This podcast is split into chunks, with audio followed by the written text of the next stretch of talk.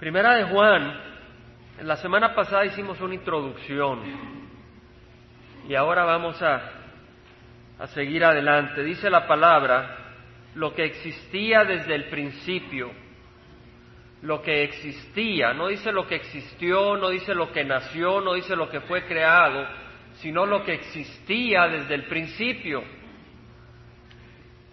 Job en su desesperación empezó a, expresarse en una manera sin sabiduría y el Señor le contestó, dice que Jehová respondió a Job desde el torbellino y dijo, ¿quién es este que oscurece, que oscurece el consejo con palabras sin conocimiento? Ciñe ahora tus lomos como un hombre y yo te preguntaré y tú me instruirás. ¿Dónde estabas tú cuando yo echaba los cimientos de la tierra? Dímelo si tienes inteligencia. ¿Quién puso sus medidas? Ya que sabes, o quién extendió sobre ella cordel, sobre qué se asienta sus bases, o quién puso su piedra angular. Cuando cantaban juntas las estrellas del alba y todos los hijos de Dios gritaban de gozo. En una forma poética el Señor le contesta a Job. En otras palabras, ¿dónde estabas tú al principio de la creación? Y el mundo actual dice cómo fue creado el mundo sin haber estado al principio. Pero el que estaba al principio es Jesucristo. Y dice la Biblia lo que existía desde el principio, lo que hemos oído.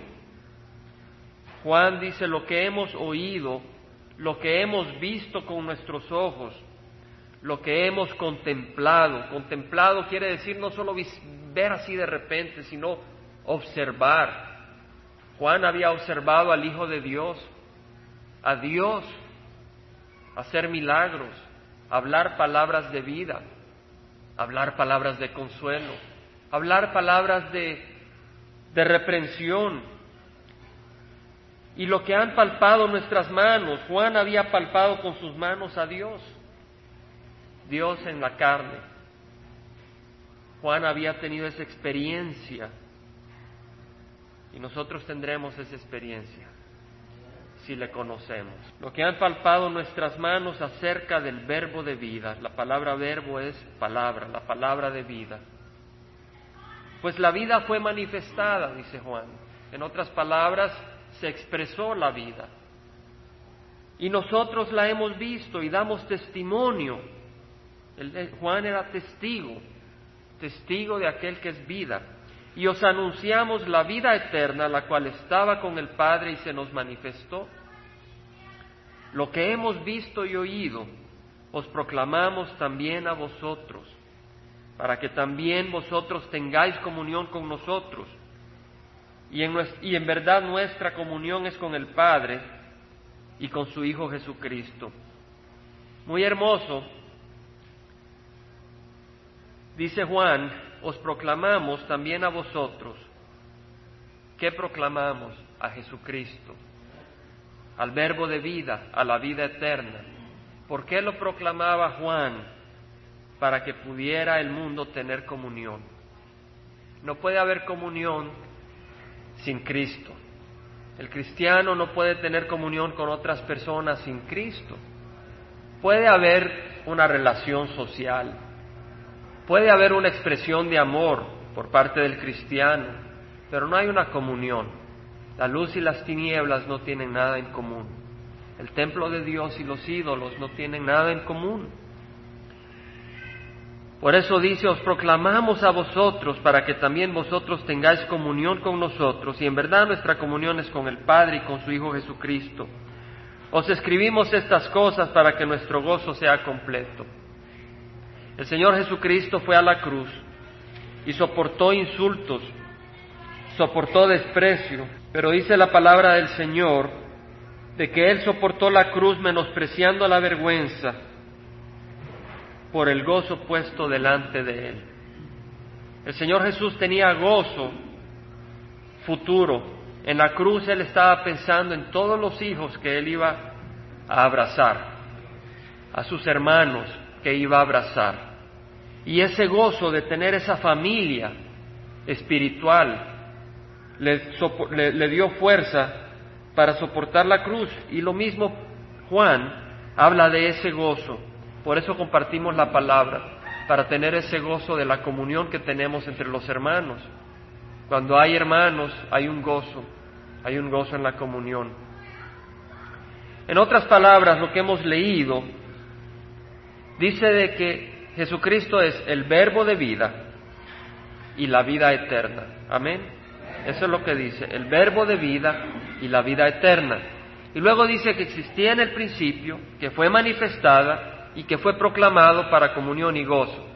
Vamos a meditar en Jesucristo, el verbo de vida. Jesucristo es el verbo, la palabra de vida. ¿Por qué?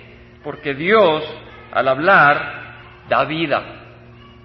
En Génesis capítulo 1 podemos leer cómo Dios, con su palabra, el poder de la palabra, es dar vida.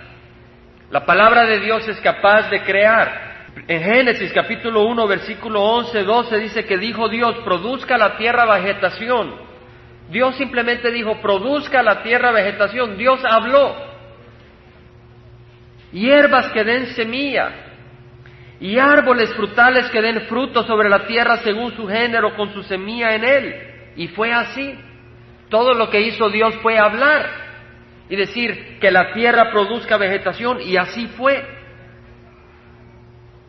Y produjo la tierra vegetación, hierbas que dan semillas según su género y árboles que dan fruto con su semilla en él según su género y vio Dios que era bueno. Yo antes creía en evolución, hasta que el Señor me quitó las escamas de los ojos y me permite ver de que Dios con el poder de su palabra creó el universo y cuando uno ve un colibrí, hoy vi en la mañana un colibrí color escarlata. El día de ayer me tomé la libertad de experimentar un poco la naturaleza de Dios y vi unos águilas o halcones volando grandes. Y lo único que podía hacer en el corazón era glorificar a Dios. Glorificar a Dios. No puede ser por accidente. Es la palabra de Dios. En el versículo 20 leemos que dijo Dios, llénense las aguas de multitudes de seres vivientes y vuelen las aves sobre la tierra en la abierta expansión de los cielos. Y creó Dios los grandes monstruos marinos y todo ser viviente que se mueve, de los cuales están llenas las aguas según su género. Ahí salieron los delfines, los peces de colores, los de color rojo, los de color violeta, y toda ave según su género, y vio Dios que era bueno. Y Dios lo bendijo diciendo, sed fecundos y multiplicados y llenad las aguas en los mares y multiplíquense las aves en la tierra. Todo lo que hizo Dios fue decir. Por eso la palabra, Dios al decir habló y al, habló, al hablar creó la vida. Por eso Dios es la palabra de vida. Porque Él al hablar da vida.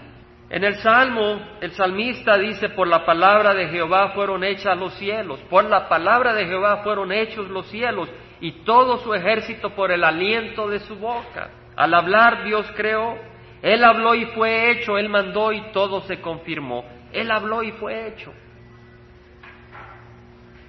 Algunos creen que requirió millones de años para la creación, pero cuando Jesucristo bendijo el pan y los peces se multiplicó ahí.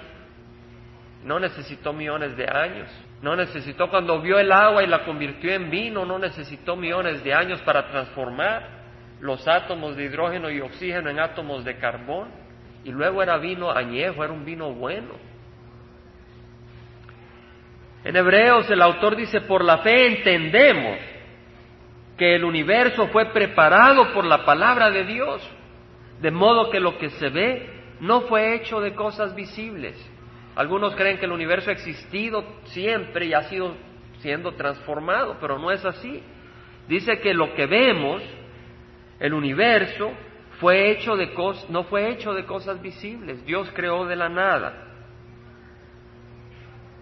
En la segunda de Pedro vemos el poder de la palabra de Dios para dar vida. En la segunda carta de Pedro, antes de Primera de Juan, capítulo 3, versículo 3 dice, lo tenemos.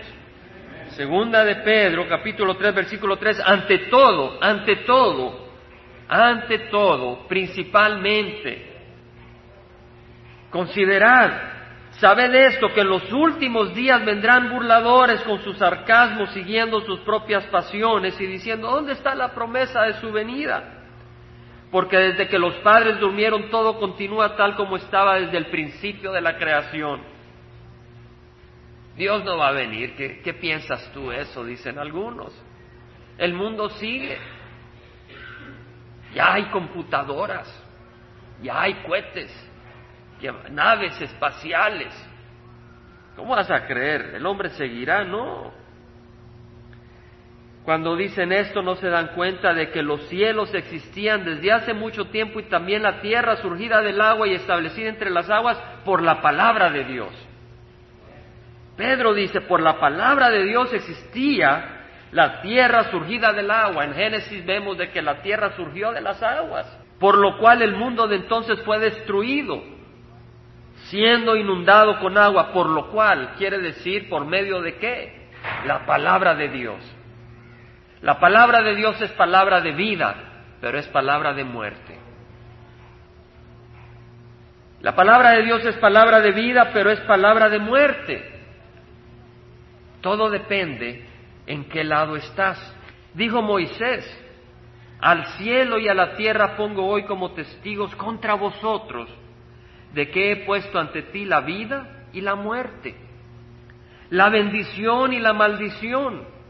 Escoge pues la vida para que vivas tú y tu descendencia, amando a Jehová tu Dios, escuchando su voz y allegándote a Él, porque eso es tu vida y la largura de tus días para que habites en la tierra que Jehová juró dar a tus padres, Abraham, Isaac y Jacob. Moisés fue un instrumento de la palabra de Dios, pero esa palabra de Dios tenía bendición y tenía maldición. Bendición para el que la recibía, maldición para el que la rechazaba. Por eso Moisés dijo, hoy pongo ante ti vida y muerte y la palabra del Señor es vida, pero también puede ser muerte. Todo depende. Pedro sigue diciendo, los cielos y la tierra actuales están reservados por su palabra para el fuego. Pedro, ese apóstol que era tan enérgico y que tuvo que aprender humildad con los golpes, sus experiencias, con un corazón humilde declara la palabra viva de Dios y dice, los cielos y las tierras actuales están reservados por su palabra para el fuego. Quiere decir de que el Señor está reservando esta tierra y estos cielos para el fuego. Los está reservando para el fuego porque este mundo ahorita está bajo la autoridad de Satanás, porque el mundo así lo quiere. Entonces el Señor tendrá que juzgar. Por eso dice, guardados para el día del juicio y de la destrucción de los impíos. De la destrucción de los impíos. Ahora uno dice, yo no soy impío. Yo me lavo, mi camisita en la noche y en la mañana me pongo una camisita muy limpia. No soy impío, tengo una camisita blanca, planchada, pongo un poco de almidón al cuello, pero dice el Señor, el que no está conmigo está contra mí. El que no recoge conmigo desparrama. Pablo nos habla de que realmente nosotros podemos ser fragancia de vida para unos y para otros somos fragancia de muerte. Dice la palabra del Señor en segunda de Corintios capítulo 2, versículo 14, pero gracias a Dios, segunda de Corintios capítulo 2, versículo 14, gracias a Dios que en Cristo siempre nos lleva en su triunfo. Es Cristo el que nos lleva en su triunfo. No son nuestras fuerzas, no es nuestra religión, no es la denominación, es Cristo Jesús. Cristo es el que nos lleva en su triunfo, no en nuestro triunfo, sino en el triunfo de Él, en su plan, porque para Job él no estaba triunfando, pero era el triunfo del Señor. Cuando Cristo fue crucificado para el mundo no era su triunfo, pero era su triunfo. Ahí triunfó sobre Satanás. Y cuando tú estás pasando alguna enfermedad, Él te llevará en su triunfo si humildemente te humillas a sus pies para que Él use esa enfermedad para traerle gloria a Él hasta que decida levantarla. Él te llevará en su triunfo. Y que por medio de nosotros, por medio de nosotros, dice, manifiesta en todo lugar la fragancia de su conocimiento. Si tú le conoces, dice el Señor que a tú eres una fragancia, la fragancia de Cristo. Porque fragante aroma de Cristo somos para Dios. Segunda de Corintios 2.15. Fragante aroma de Cristo. Qué palabra más hermosa. Qué palabra más hermosa que Dios diga que somos un fragante aroma de Cristo. Y dice, fragante aroma de Cristo somos para Dios entre los que se salvan y entre los que se pierden. Para unos olor de muerte para muerte y para otros olor de vida para vida. Si tú tienes a Cristo eres un fragante aroma de vida para los hermanos reconocen la presencia del Señor, reconocen el Espíritu, dice la palabra del Señor, que el Espíritu da testimonio. Y así da testimonio si tú le conoces. Pero para el mundo somos, un somos una fragancia de muerte, no nos pueden hueler, no nos pueden ver muchas veces. ¿Por qué? Porque le recordamos el juicio que viene, le recordamos de que hay otro estilo de vida, donde nos humillamos a alguien más grande que nosotros y que nos da vida. El mundo en su rebeldía sigue en su rebeldía y escucha al cristiano y para él es, un fragancia, es una fragancia de muerte, a menos de que muera al pecado y reciba a Cristo. Pero la palabra de Dios es palabra de vida. Y Jesucristo es la palabra de vida. Dice Isaías, sécase la hierba, marchítase la flor, mas la palabra del Dios nuestro permanece para siempre.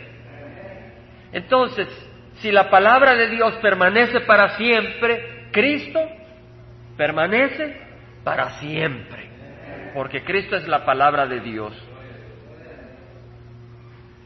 Dice la palabra del Señor, cuán dulce suena mi paladar tus palabras, más que la miel a su boca, a mi boca. No está hablando de comida el salmista, pero está haciendo un paralelo donde dice, cuán dulces son a mi paladar tus palabras.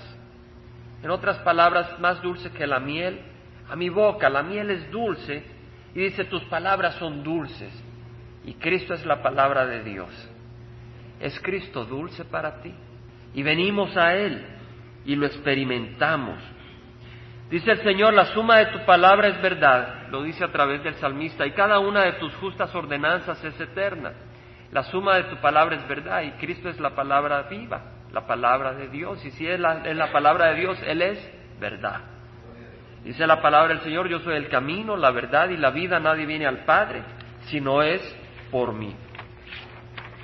Hermanos, Cristo es la palabra de Dios, es, el, es la palabra de vida, y lo vimos en el ejemplo de Lázaro. Cuando Lázaro había muerto, Jesús dijo, Lázaro, ven fuera. Y Lázaro hizo caso. Hasta los muertos hacen caso.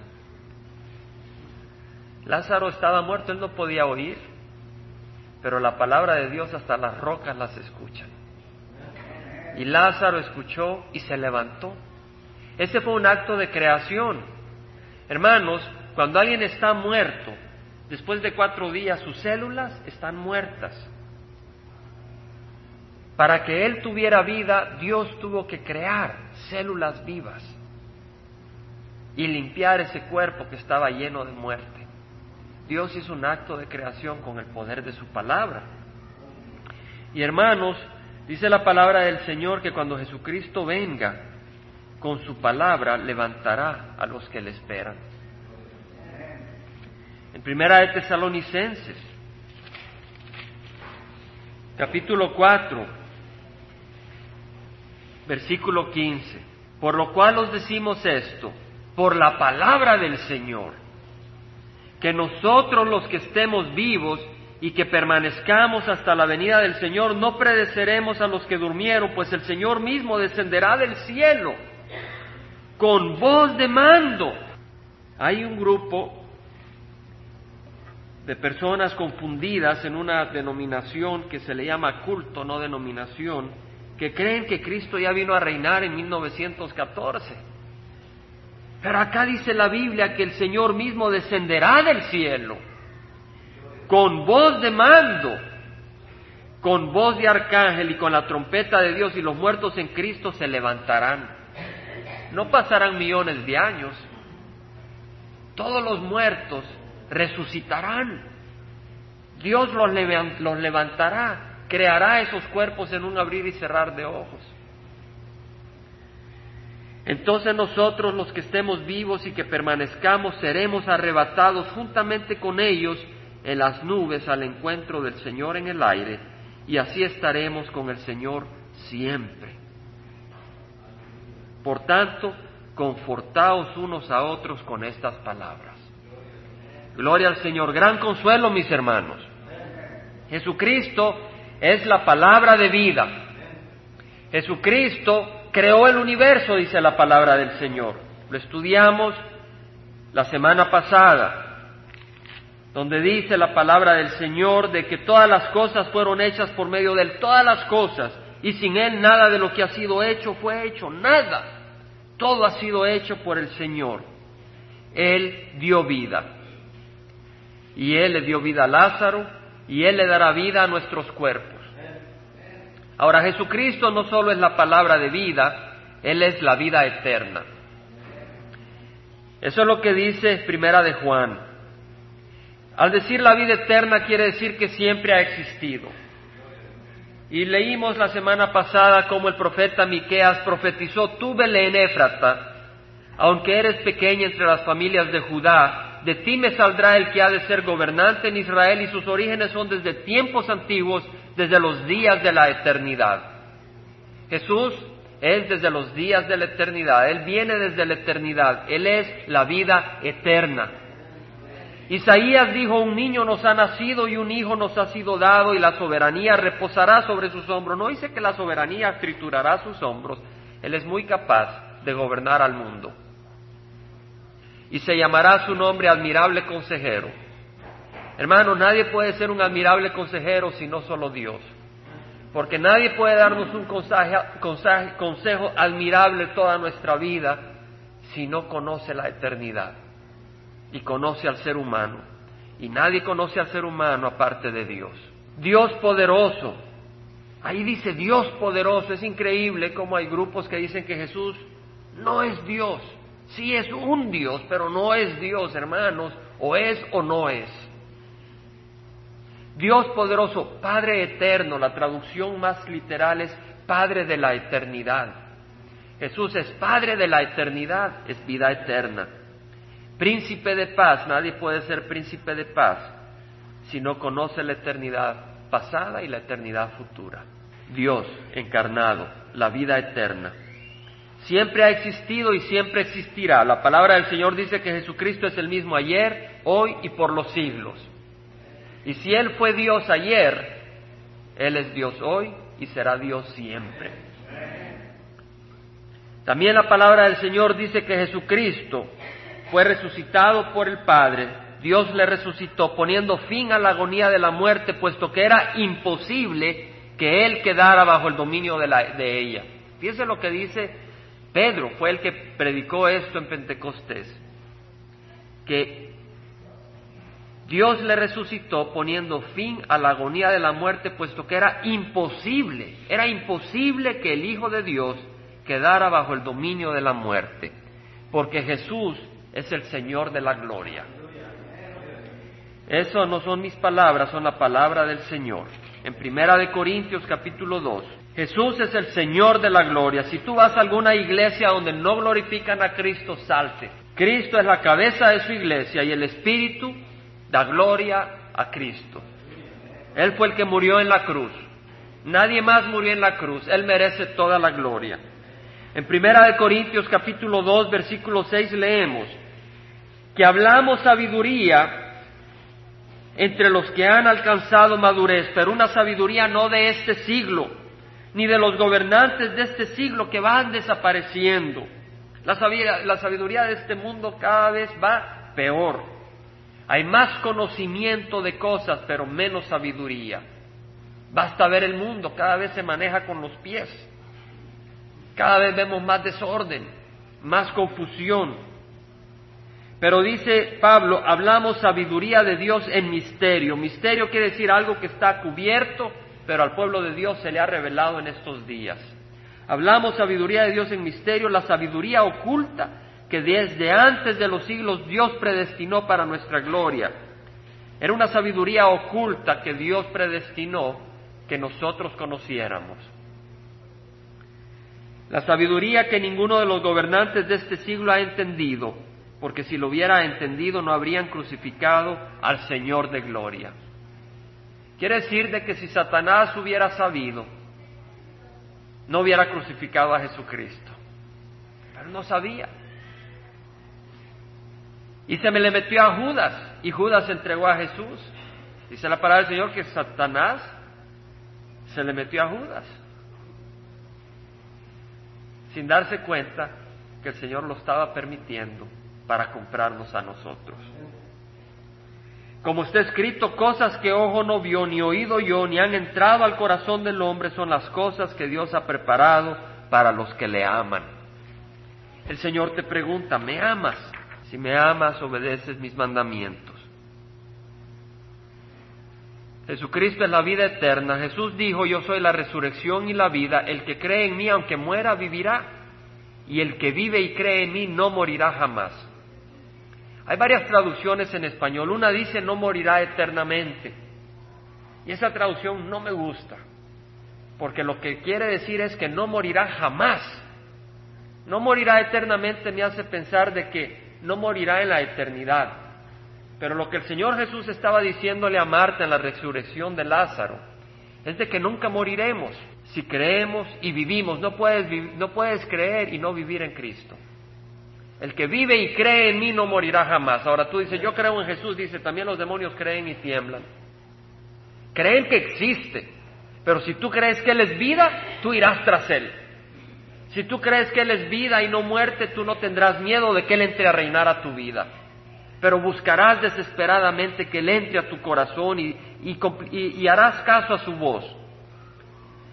En Juan 8, versículo 48, tenemos ese encuentro que tuvo Jesús con los judíos, que habían creído en Él.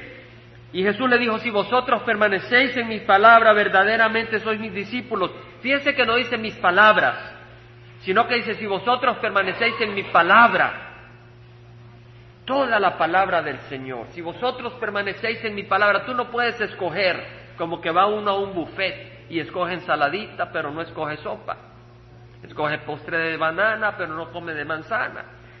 La palabra del Señor es toda para el pueblo de Dios. Y vemos, hermanos, en este encuentro que tuvo Jesús lo, acusaron hasta de, de hijo de fornicación. Él les dijo, si el Hijo os hace libres, seréis realmente libres. Ellos eran esclavos del pecado. Porque Jesús le dijo, conoceréis la verdad y la verdad os hará libres. Y ellos le contestaron, somos descendientes de Abraham y nunca hemos sido esclavos de nadie, habían sido esclavos de los egipcios y ya se habían olvidado. Pero el Señor fue más allá. ¿Cómo dices tú seréis libres? Jesús le respondió, en verdad, en verdad os digo que todo el que comete pecado es esclavo del pecado. Es esclavo del pecado, no eres libre. Y el esclavo no queda en la casa para siempre, el Hijo sí permanece para siempre. Si el Hijo os hace libre, seréis realmente libres. ¿Quieres ser libre? Si tú no has recibido a Cristo, el Señor dice, ¿quieres ser libre? Estás acongojado, necesitas libertad. El versículo 48 dice que los judíos dijeron, no decimos con razón que tú eres samaritano y que tienes un demonio. Jesús respondió, no tengo ningún demonio, sino que honro a mi Padre y vosotros me deshonráis a mí. Pero yo no busco mi gloria, hay uno que la busca y juzga.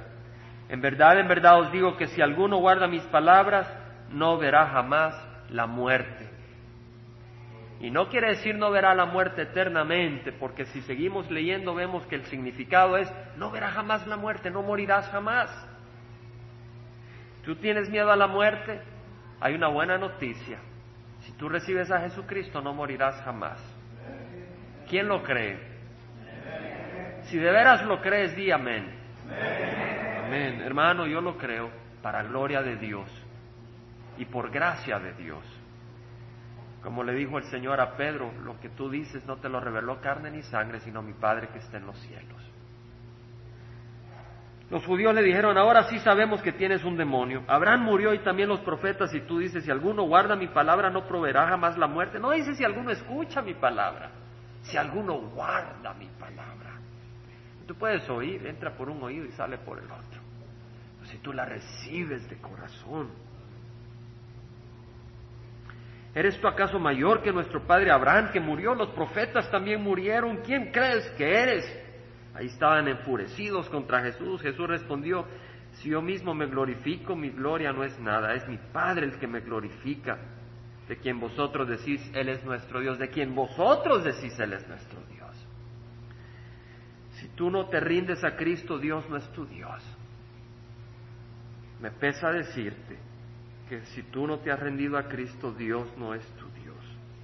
Y vosotros no le habéis conocido, pero yo le conozco, y si digo que no le conozco, seré un mentiroso como vosotros, pero sí le conozco y guardo su palabra. Vuestro padre Abraham se regocijó esperando ver mi día y lo vio y se alegró. Por esto los judíos le dijeron, aún no tienes cincuenta años si has visto a Abraham. Jesús tenía unos treinta y dos. ¿No tienes 50 años si has visto a Abraham? Jesús le dijo, en verdad, en verdad os digo, antes que Abraham naciera, yo soy. Los judíos entendieron lo que les estaba diciendo Jesús, porque yo soy es el nombre de Dios en el Antiguo Testamento. De hecho, dice la palabra del Señor que Moisés apacentaba el rebaño de Jetro su suegro cuando estaba en la tierra de Midian, cuando había escapado de Egipto después de haber matado a ese eh, egipcio que había maltratado al, judío, al israelita, tuvo que huir. Tenía 40 años Moisés y estuvo 40 años en la tierra de Midian, ahí se casó. Y, y, apacentaba el rebaño de Jetro, su suegro, sacerdote de Madián, y condujo el rebaño hacia el lado occidental del desierto y llegó a Oreb, el monte de Dios, y se le apareció el ángel de Jehová en una llama de fuego en medio de una zarza y Moisés miró y aquí la zarza ardía en fuego y la zarza no se consumía. Se le apareció el Señor. Dijo Moisés, me acercaré ahora para ver esta maravilla, porque la zarza no se quema. Cuando Jehová vio que él se acercaba para mirar, Dios le llamó de en medio de la zarza y dijo, Moisés, Moisés, y él respondió, heme aquí. Entonces él dijo, no te acerques aquí, quita las sandalias de tus pies porque el lugar donde estás parado es tierra santa. Y añadió, yo soy el Dios de tu Padre, el Dios de Abraham, el Dios de Isaac y el Dios de Jacob. Entonces Moisés cubrió su rostro porque tenía temor de mirar a Dios. Muy hermoso, en ese encuentro que tuvo Moisés con el Señor, le dijo, yo soy el Dios de Abraham, el Dios de Isaac y el Dios de Jacob. Y es interesante porque el Señor Jesucristo, en otra situación, en otro encuentro que tuvo con los judíos, tuvo muchos encuentros, estaban siempre detrás de él para atacarlo. En uno de los encuentros, los saduceos que no creen en la resurrección le quisieron poner una trampa. Y Jesús les dijo, estás equivocados por no comprender las escrituras ni el poder de Dios. Y muchos ahora están equivocados, no comprenden las escrituras, creen que son cuentos, creen que son narraciones, no se dan cuenta que es la palabra de Dios, poderosa. Ni el poder de Dios, porque en la resurrección ni se casan ni son dados en matrimonio, sino que son como los ángeles de Dios en el cielo. Y en cuanto a la resurrección de muertos, ¿no habéis leído lo que fue dicho por Dios cuando dijo, yo soy el Dios de Abraham, el Dios de Isaac y el Dios de Jacob? Él no es Dios de muertos, sino de vivos. Muy hermoso. Hermanos, y la palabra del Señor dice, mirad cuán amor nos ha dado el Padre para que seamos llamados hijos de Dios. Y si Abraham estaba vivo, en el seno de Abraham, los hijos de Dios no moriremos. Los hijos de Dios no moriremos. En, en Éxodo, en ese encuentro que tuvo el Señor con Moisés, Dijo Moisés a Dios, he aquí, si yo voy a los hijos de Israel y les digo, el Dios de vuestros padres me ha enviado a vosotros, tal vez me digan, ¿cuál es su nombre? ¿Qué les responderé? Y dijo Dios a Moisés, yo soy el que soy. Y añadió, así dirás a los hijos de Israel, yo soy, me ha enviado a vosotros. En otras palabras, el nombre de Jehová es yo soy. Y Jesucristo dijo antes de Abraham, yo soy. Entonces tomaron piedras para tirárselas, pero Jesús se ocultó y salió del templo. Ahora, hermanos, apliquemos esto. En Primera de Juan leemos de que Jesús es el verbo de vida y la vida eterna. Jesús es pura vida. Jesús es vida. Ahora, si tú no tienes a Jesús, no tienes vida. Porque la Biblia no dice Jesús es una vida. La Biblia dice Jesús es la vida. Jesús dijo yo soy el camino, la verdad y la vida. Entonces, si tú tienes a Jesús, tienes la vida. Y si no tienes a Jesús, no tienes la vida. De hecho, Juan dice más adelante, el que tiene al Hijo, tiene la vida. El que no tiene al Hijo de Dios, no tiene la vida. Hermanos, este versículo declara la deidad de Dios. Porque no dice nomás el que cree en Jesús, sino el que tiene a Jesús tiene la vida. Solo Dios puede habitar en todos los corazones de los hombres. Solo Dios puede habitar en varios lugares a la vez. Satanás no puede habitar en varios lugares a la vez. Un ángel no puede habitar en, en varios lugares a la vez, pero Jesucristo puede habitar en cada uno de nuestros corazones. Quiere decir que Jesús es Dios. Jesús es vida. El que tiene al Hijo tiene la vida. Ahora el mundo dice, esto es gran vida, dice el mundo. Y grandes chupas, grandes borracheras. Esto es vida, dice. Va, a la playa, pone una hamaca, se pone doce cervezas. Pero en la mañana siguiente la gran cruda, no la gran vida. Y tal vez ah, el joven va con una jovencita o la joven con un joven y esto es vida. Y a los dos meses ya no es vida, sino que es un embarazo. Y vienen las mamás solteras, vienen los abortos y vienen las conciencias culpables. Ya no es vida, sino que es asesinato. Porque un bebé es un bebé. Ya no es vida, sino que es un asesinato. Esto es vida nos vamos a Las Vegas, nos vamos a Hawái. Pero después de la gran vida vienen las grandes enfermedades venéreas. Viene el SIDA, la sífilis, el chancro, el herpes genital. O algunos dicen, esto es vida, pero después viene el infierno. El que no tiene a Jesús tiene existencia, pero no tiene vida. Dice la palabra del Señor en el versículo 5 de la primera de Juan. Vamos a leer. Este es el mensaje que hemos oído de Él y que os anunciamos. Dios es luz y en Él no hay tiniebla alguna. Dios es vida y Dios es luz y en Él no hay tiniebla alguna. Hermano, el Señor no nos promete, el Señor no nos promete librarnos de las angustias. Pero Él promete estar con nosotros en las angustias. Cuando Shadrach, Meshach y Abednego fueron confrontados por no inclinarse a la estatua, dijeron, el Dios al que servimos es poderoso para librarnos del fuego y aun si no nos libra, pues gloria a Dios. Porque su corazón no estaba en la prolongación de este mundo, su corazón estaba en Dios. Y los tiraron al, horno de fuego. Y Nabucodonosor se sorprendió y dice, ¿quién es este que veo junto con estos tres? Alguien como que es hijo de Dios. Jesucristo, a la par de ellos en el fuego. Y Satanás tiene que pedirle permiso a Dios para que se le arruine la batería de tu carro. No lo puede hacer sin el permiso de Dios. No hay nada que pueda hacer Satanás sin primero pedirle permiso a Dios. No hay nada. Ahora, si tú le perteneces, todas las cosas obran para el bien. Y no, sobre, no solo todas las cosas obran para el bien, pero tienes una esperanza para la cual vivir. Y esa esperanza es Cristo Jesús y el amor de Jesús. Hermanos, Jesús es hermoso. Yo te invito a que busques de Jesús. Jesús es el lucero de la mañana. Jesús es el pan de vida.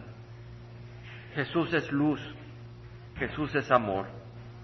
El ladrón solo viene para robar y matar y destruir. Yo he venido, dijo Jesús, para que tengas vida y para que la tengas en abundancia. Medita en el corazón que Jesús es vida y dale gracias al Señor por entrar en tu corazón. Y si no lo tienes, yo te digo, sal de la oscuridad y entra a la luz. Porque Jesús es luz. Y si tú no tienes a la luz, tú estás en la oscuridad.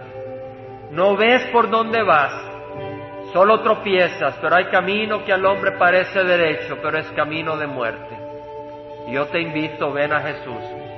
La canción que cantamos al principio decía, todo el que el Padre me da viene a mí, y el que viene a mí de ninguna manera lo echaré afuera. ¿Vienes a Jesús o le seguirás diciendo no?